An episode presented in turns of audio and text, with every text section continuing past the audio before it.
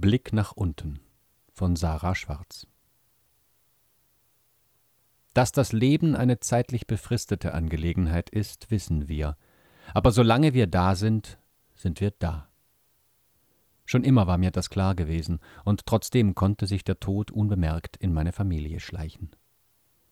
Als ich in das noch dämmerige Licht des Morgens trat und an den wenigen Geschäften und Häusern vorbeiging, die diesen Stadtteil schmückten, ahnte ich noch nicht, was mich im Laufe des Tages erwarten würde. Leichtfüßig lief ich den schmalen Pfad entlang, der in den Wald führte.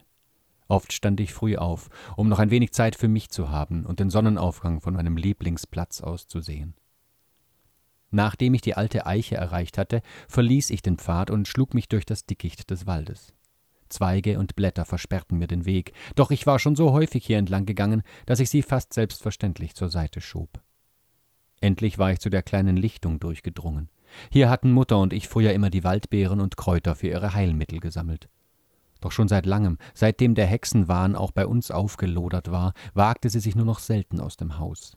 Und wenn Mutter einmal an der frischen Luft war, pflückte sie gewiss keine Kräuter, das hätte zusammen mit ihren roten Locken nur unnötige Aufmerksamkeit auf sie gelenkt. So blieb die Arbeit an mir hängen. Das fand ich aber eigentlich gar nicht so schlimm, denn so ergab sich mir eine Möglichkeit, alleine zu meinem Lieblingsplatz im Wald zu gehen. Überall auf dem Waldboden sprossen die Kräuter, die Mutter brauchte. Ich pflückte sie und legte sie anschließend vorsichtig in meine Schürze. Währenddessen kostete ich von den süßen Beeren, die an den Sträuchern hingen und denen ich nicht widerstehen konnte. Ich bahnte mir meinen Weg weiter durch das Gestrüpp, und nach kurzem war ich auf einer Anhöhe, meiner Lieblingsstelle, angekommen. Mit von der Kälte geröteten Wangen ließ ich mich auf das vom Tau noch feuchte Gras fallen. Ich legte meinen Kopf auf die Arme, beobachtete die weißen Wolken, die über mir vorbeizogen, und hing meinen Gedanken nach.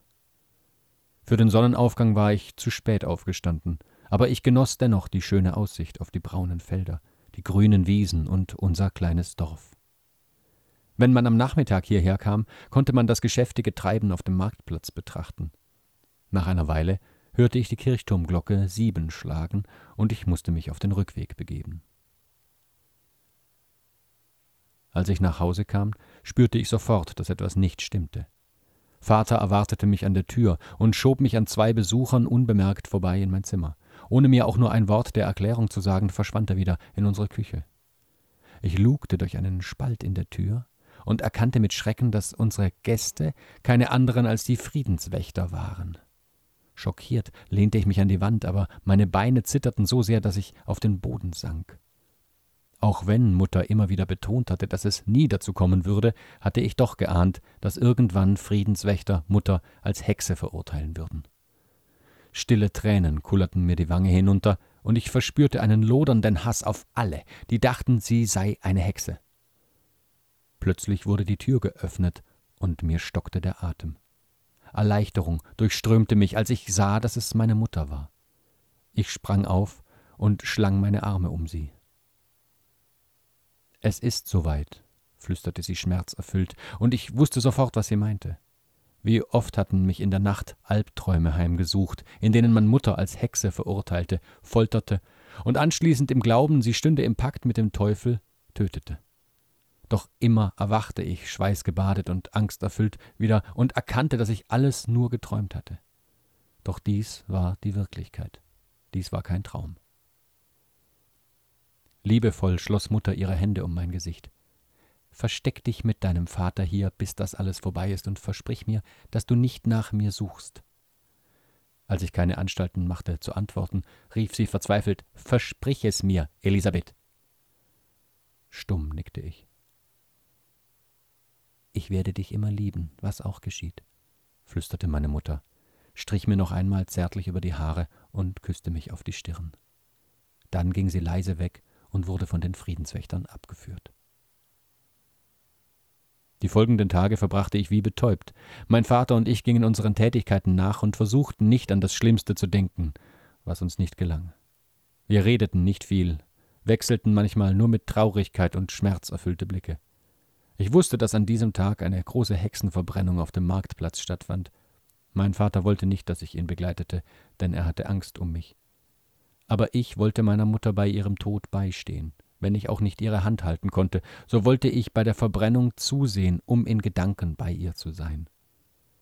Zwar schüttelte es mich schon bei der bloßen Vorstellung, andere Menschen bei lebendigem Leib verbrennen zu sehen, doch mir fiel nichts anderes ein, was ich für sie tun könnte. So machte ich mich, nachdem mein Vater aufgebrochen war, auf den Weg in den Wald, um das grauenhafte Spektakel von weit weg zu beobachten. Während ich zwischen den Bäumen umherlief, konnte ich nur an Mutter denken, und der bloße Gedanke schnürte mir die Luft ab.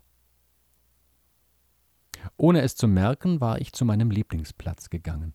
Ich wollte nicht von dort zuschauen, da ich viele wunderbare Erinnerungen mit dieser Stelle verband, aber es war zu spät, um jetzt noch umzukehren und einen anderen Platz zu suchen. Ich blickte nach unten. Die sonst so schöne Aussicht bot nun ein Bild des Schreckens. In der Ferne züngelten die Flammen, und ich hörte die Schmerzensschreie der Frauen. Ich schloss die Augen, da ich den Anblick nicht mehr ertragen konnte. Immer noch drangen die Hilferufe zu mir herauf, und ich presste meine Hände auf meine Ohren, um das alles nicht mehr zu hören. Ich ertrug die Vorstellung nicht, dass meine Mutter auf diesem Scheiterhaufen sterben würde. Nach einiger Zeit erwachte ich aus meiner Starre und öffnete die Augen. Ohne noch ein einziges Mal auf den Marktplatz, auf dem diese schreckliche Szene stattgefunden hatte, zurückzublicken, verschwand ich mit einem Gefühl von Einsamkeit und Verlorenheit in der grünen Stille des Waldes. An diesen Ort kehrte ich nie wieder zurück.